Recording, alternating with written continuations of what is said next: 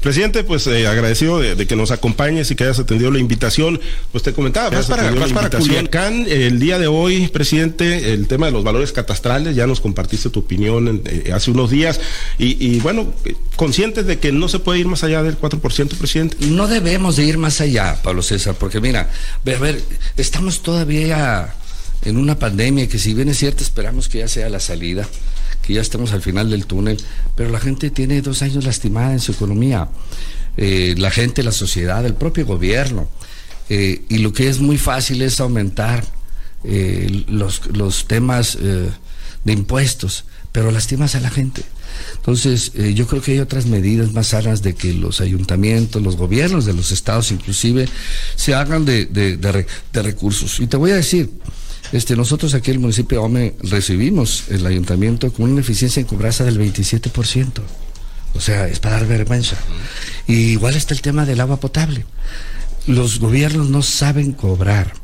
Las juntas de agua potable tampoco. Pero no saben o no quieren, presidente. Ambas cosas ambas cosas. Este, pues yo te puedo decir, la administración anterior, ¿cuántos gerentes hubo en la Japama?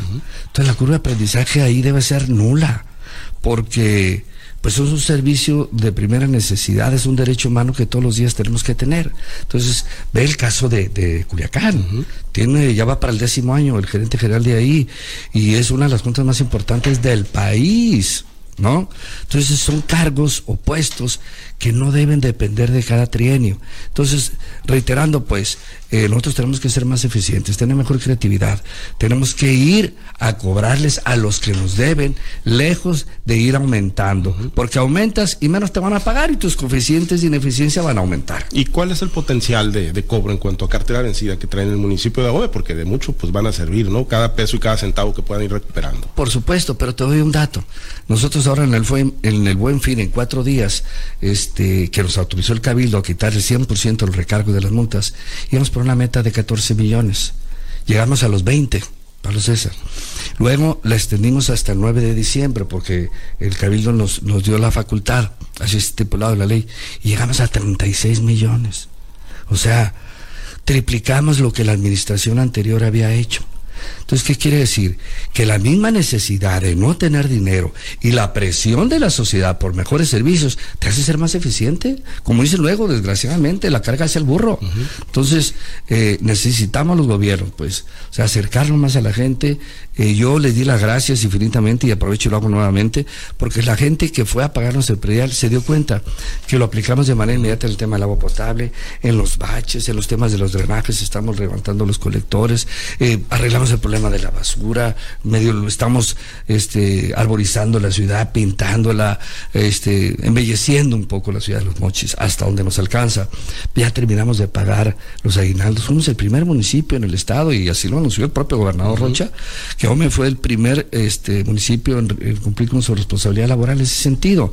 Entonces, la gente sabe que lo que está ingresando se está aplicando de manera correcta. O sea, la gente es pagadora, pues cuando sabe que va a haber respuesta de su autoridad. Es correcto. Totalmente correcto. La gente sí paga, pero quiere ver el beneficio de su servicio público municipal, está a la orden del día. ¿Y cuánto va a tardar Gerardo Vargas Landeros y su gobierno en encarrilar las cosas? Temas de agua potable, tú has dicho que quieres que otra vez se vuelva a tomar agua directamente en la llave, Gerardo. Conoces obviamente las entrañas de la Junta, el tema de drenaje, bacheos, muchas calles que están literalmente intransitables, alumbrado público. El día que yo tenga la foto donde mi nieto, que tiene un año, esté tomando agua de la manguera ese día y voy a decir, yo ya le cumplí a la ciudad. Y fíjate quién pongo de ejemplo, a mi nieto, ¿no? Y mi nuera me dice que porque es su hijo, pues ¿no? Y dice, ¿por qué no es suyo? Me dice, o sea, mi hijo. Pero le digo, bueno, pues porque yo a la edad de tu hijo yo ya tomaba agua de llave y no me pasaba nada. O sea, a lo que voy es que pongo esos ejemplos que son los míos, los cercanos, mi familia, mi sangre, porque lo vamos a cumplir. Si tú me dices tiempos, este, pues no quisiera yo aventurarme, pero lo que sí te puedo decir que en el 22 este, volveremos a, recuperar lo que éramos antes. A lo mejor no en un 100%, pero en un 70-80% estoy seguro que lo lograremos. ¿Cuesta mucho? Cuestan ganas, cuesta creatividad, cuesta hacer las cosas bien. Por ejemplo, cuando nosotros llegamos teníamos quejas de 30 cruceros de semáforos. Lo resolvimos y nos costaron 7 mil pesos. 7 mil pesos. Porque teníamos mano de obra, porque tenemos soldadores, porque tenemos pintores en el ayuntamiento. Y los que hay en el ayuntamiento los tiene el común, o lo tiene la Japam, o lo tienen obras públicas. Entonces, ellos estaban acostumbrados que la maquinaria del común era de ellos. Y la maquinaria del común igual, y obras públicas no podía prestarle a nadie. Ahora todo es de todos, para beneficio de la gente. O sea, islas, cada quien tenía sus cotos de poder. Indebidamente, si aquí el único coto de poder tiene que ser el pueblo daumense. Gerardo, eh, obviamente eh, ha, habido pues eh, resultados en esta primera etapa, pero ya te enfrentaste a una crisis importante, un problema serio que es el de la basura, Gerardo. ¿Quedó resuelto? ¿Quedó amarrado ya? Sí, quedó resuelto, pero ¿sabes qué es lo más interesante? Que ya no va a volver a pasar. No va a volver a pasar. Y si vuelve a pasar es porque ya de plano esa empresa ya no tiene nada que hacer con nosotros. O sea, esa empresa sabe hacer su trabajo pero los tenían muy mal acostumbrados. Les pagaban cuando querían, entonces ellos trabajaban como querían, ¿no? Este, ellos tienen un compromiso de tener 22 máquinas trabajando y una barredora. Es cuando yo llegué tenían 15 máquinas trabajando nomás y este 15 camiones, pero eh, recogían lunes, miércoles y viernes y sábado en la zona rural y los demás días no. Entonces hoy hay el compromiso de que siempre, siempre, siempre tienen que estar las 22 máquinas trabajando. Los obligamos a que tuvieran un, seguro de mantenimiento, no nomás preventivo, sino correctivo, ¿sí?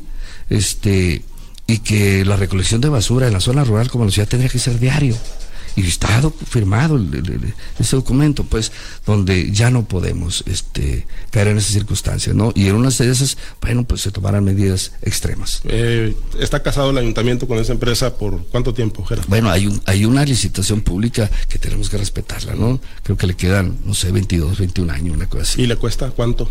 Mensualmente. 8 millones de pesos mensuales. O sea, tiene que ser un servicio de excelencia. Pues tiene que ser un servicio eh, a la calidad y, al merecimiento de los omenses, que tiene que ser excelente. Muy bien. Eh, Gerardo, ¿cómo va el equipo? ¿Cómo va tu equipo? Fíjate que me siento muy orgulloso de mi equipo. Creo que eh, la sociedad sí lo está entendiendo porque sí me lo están diciendo. El otro día abrimos la calle la, la, Río Fuerte, ahí estuvieron muchos de tus compañeros de los medios de comunicación y me llamó poderosamente la atención porque es una calle este, donde hay puramente la tercera edad. Y una señora pidió el uso de la voz y habló y, Dios no quería que, la, que ese tramo que arreglamos, que eran casi 60 metros, le pusieran el nombre de Oscar Rodríguez. Y me llamó la atención, dije, bueno, ¿quién es Oscar Rodríguez? O sea, no lo traigo registrado en mi mente como algún personaje, ¿no? Y le dice, señora, disculpe, disculpe mi ignorancia, pero ¿quién es Oscar Rodríguez? Dice, Oscar Rodríguez es, es el residente que estuvo aquí las 24 horas del día trabajando las últimas tres semanas, ¿no? Y pues ya pregunté y por allá estaba, ya lo traje y le dimos un reconocimiento público, un aplauso. O sea, la gente le da el reconocimiento a los servidores públicos. Eso es lo más satisfactorio para mí como alcalde, que no nos equivocamos en la gente que estamos teniendo. Hasta el día de hoy, te reitero, este, mi reconocimiento a ellos, mi felicitación. Tengo un cabildo también sensacional de, empuje. Y dicen, es que nomás llegan y levantan la mano. No, pero previo a eso, hay momentos de discusión, hay momentos ríspidos, y lo que, lo que tratamos de hacer es no llegarlos a hacer en público, ¿no? Pero la verdad es que al día de hoy, me siento muy contento por ello. Eh, jalando parejo todos, entonces. No, por supuesto, por supuesto, por uno no me parejo las 24-7. Gerardo, eh, ¿qué viene en materia de, presupuesto para el 2022? Ya ustedes enviaron su, proyecto de ley de ingresos, tendrán que pues ahora repartir, ¿no? ¿Qué se va a privilegiar para el año entrante? No tengan la menor duda que son los servicios públicos municipales. Agua, drenaje, este, el tema del bacheo, electrificación, todo a las comunidades más vulnerables. Ahí tenemos que irnos. Esa es la cuarta transformación ayudar a los que menos tienen sin darles todas las facilidades a la clase empresarial para que ellos puedan detonar la economía. Ellos son los que tienen que mover la economía. El Estado, el municipio es rector nada más.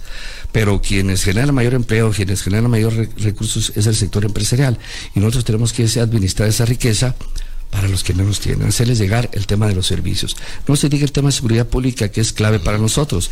Hoy ya vienen empresas de, talla internacional, eh, ojalá y todo siga bien por el lado de GPO, pero vienen otras empresas más este, a la ciudad de, Los Monches, al puerto de Topolobampo. Está la de Mexinol, está la Yenova, que ya están construyendo sus tanques de almacenamiento de combustibles ahí en, en el puerto de Topolobampo, se van a inaugurar el mes de marzo, estamos hablando de inversiones de mil millones de pesos. Entonces tenemos que tener una seguridad pública aquí en el ayuntamiento, este, de corte internacional. A eso vamos. A eso van y pues el gobernador ha puesto el ejemplo, ¿no? De que hay que llevar obras prioritarias de impacto social a la gente que no tiene agua, pues crearles las condiciones, la electrificación. Pero es que es, seguir el ejemplo que nos da el doctor Rubén Rocha Moya, es seguir el ejemplo que nos da nuestro presidente de la República, Andrés Manuel López Obrador, mandar obedeciendo lo que la gente nos pide, que son la calidad de vida en los servicios públicos municipales. Tocabas el tema de seguridad, Gerardo, eh, para los elementos de la policía preventiva que viene, ya en algún momento hiciste un extrañamiento, ¿no? Por el tema, un tema de presunta corrupción, una presunta extorsión ahí a un ciudadano que, que fue ampliamente comentado. ¿Qué viene para seguridad pública, Gerardo? ¿Y cómo tienes evaluada, diagnosticada la corporación? A ver, déjame decirte, este, yo lo dije en su momento cuando estuve en las elecciones, el día de elección, que yo no confiaba en la policía municipal. Te recordarán, está este, escrito ahí, eh, porque eran los que me estaban ocasionando problemas. Afortunadamente, y esos mandos ya no están, porque no deben de estar aquí. Este, tenemos mandos, eh, primeramente, que vienen de la Guardia Nacional, el director, eh, el secretario, pues es un joven doctor en Derecho, que ya fue vicefiscal, director de gobierno, ya trabajó conmigo y le entiende este tema. Y no se diga, pues tenemos uno de los mejores eh, ex policías, por decirlo así, de este país, como es el secretario del ayuntamiento. Entonces sabemos qué es lo que queremos, sabemos a dónde podemos y debemos de llevar esta corporación. Eh, les hemos ofrecido lo que les han negado las anteriores administraciones, como que dignificar su vida, eh, darles los elementos mínimos necesarios para que puedan trabajar. Me dicen los muchachos, oiga, pues ¿cómo no quiere que apriete el automovilista si no traigo para echarle gasolina a la patrulla? O si se me descompone, pues ¿cómo lo arreglo? Pues tengo que ir a buscarlo en la calle. Entonces yo creo que estos temas ya no deben de pasar. Lo vivimos seis años como secretario de gobierno, como jefe de gabinete de seguridad pública. Eh, la semana que entra, el día 23, nos llega un importante eh, equipo en patrullas, en motocicletas, en uniformes, ¿no?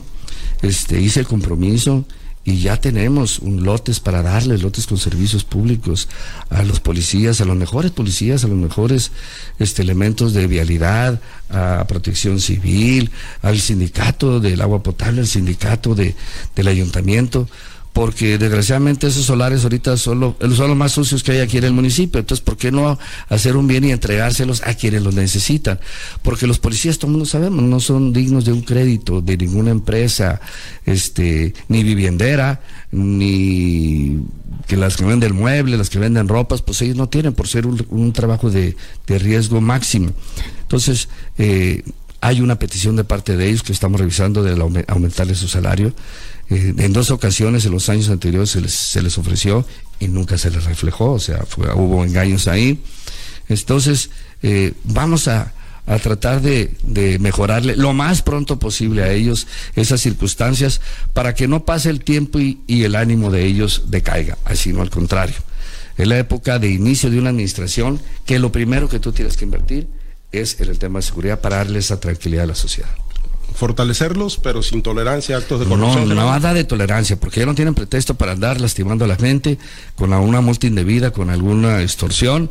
No tienen por qué andar pidiendo ni para gasolina, ni para porque son van a ser patrullas nuevecitas, patrullas de agencia a la sociedad que llamado le haces, porque digo, no, para que se configure el acto de corrupción. No, así es. Yo he comentado mucho a la sociedad, por favor, tomen el número de, de, de, de la patrulla. Este, pues, todo el mundo traemos un teléfono, tómenle una foto a la patrulla, a la gente y repórtelo de inmediato. Está el 911, está, aprovecho la oportunidad. El 089 es un código de denuncia anónima, ¿no? El 911 muchas veces te piden tus datos. El 089 es tú nomás hablas, pones tu queja y ya en automático se tiene que procesar. Cualquier tipo de denuncia. Cualquier tipo contra el presidente, contra el, este, el tránsito, pues, contra el secretario. No, es el presidente el que está contestando. No, por supuesto que no, no es el C4.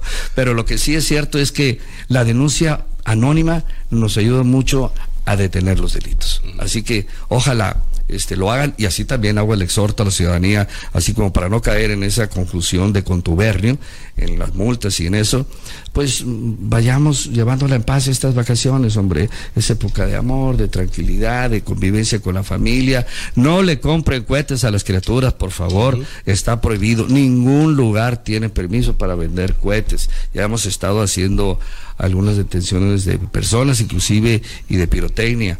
Y también, pues a los que nos gusta tomarnos una cerveza, como a todos, inclusive a mí, pues hay que hacerlo en los momentos adecuados, hombre. Hay que saber divertirse en santa paz. Bien.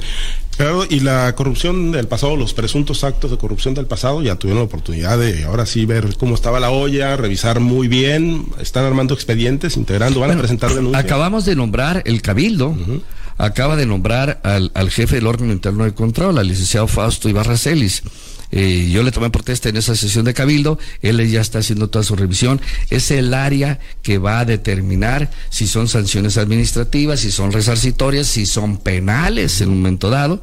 Este, mientras la síndica procuradora es la responsable de vigilar que todos los procedimientos de contratación de personal, de compras, de toda la parte administrativa se esté llevando de manera normal para informarlo a la ACE el órgano interno de control es ya para proceder en contra del servidor público. Estamos en los tiempos que nos marca la ley.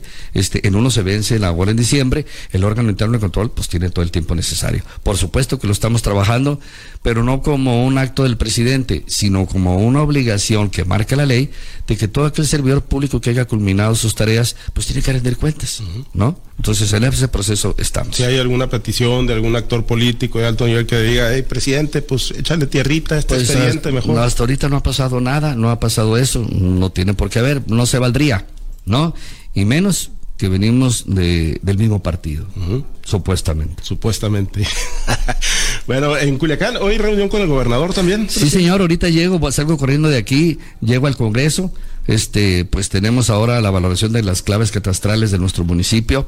Eh, una buena tarea que está haciendo el Congreso y bueno, pues voy a defender la parte que me corresponde, mi municipio de Ahome y de ahí tenemos acuerdo con el señor gobernador, este, algunos alcaldes de aquí de la zona norte, somos dos, tres, perdón, con una empresa internacional que son de las que comentaba que quieren venirse instalar para acá. Y de ahí de, saliendo, pues me regreso corriendo porque tenemos sesión de cabildo, es, es, es, es, correcto. Y tengo termino con una cena con un grupo de empresarios, así que va a estar interesante el día de hoy. oye, y uno de tus homólogos, pues hasta controversia constitucional quiere poner por el tema del predial. Bueno, el, el 115 constitucional es muy claro. Este, la autonomía ah, hay que respetarse, pero la política se debe entender de otra manera espero y, me han dado a, entender. Muy bien, Gerardo, muchas gracias. No, hombre, gracias a ti, Pablo César, gracias a todo el equipo y bueno, gracias, que te lisa. Gracias por la oportunidad. Gracias, Gerardo. Pendientes hoy de Culiacán y de todo lo que surge y obviamente el cierre de año y lo que venga en la administración. Muchas gracias. Feliz Navidad. Gracias, Gerardo Vargas Landeros, presidente municipal del municipio de Ahome, hoy en Altavoz TV Digital.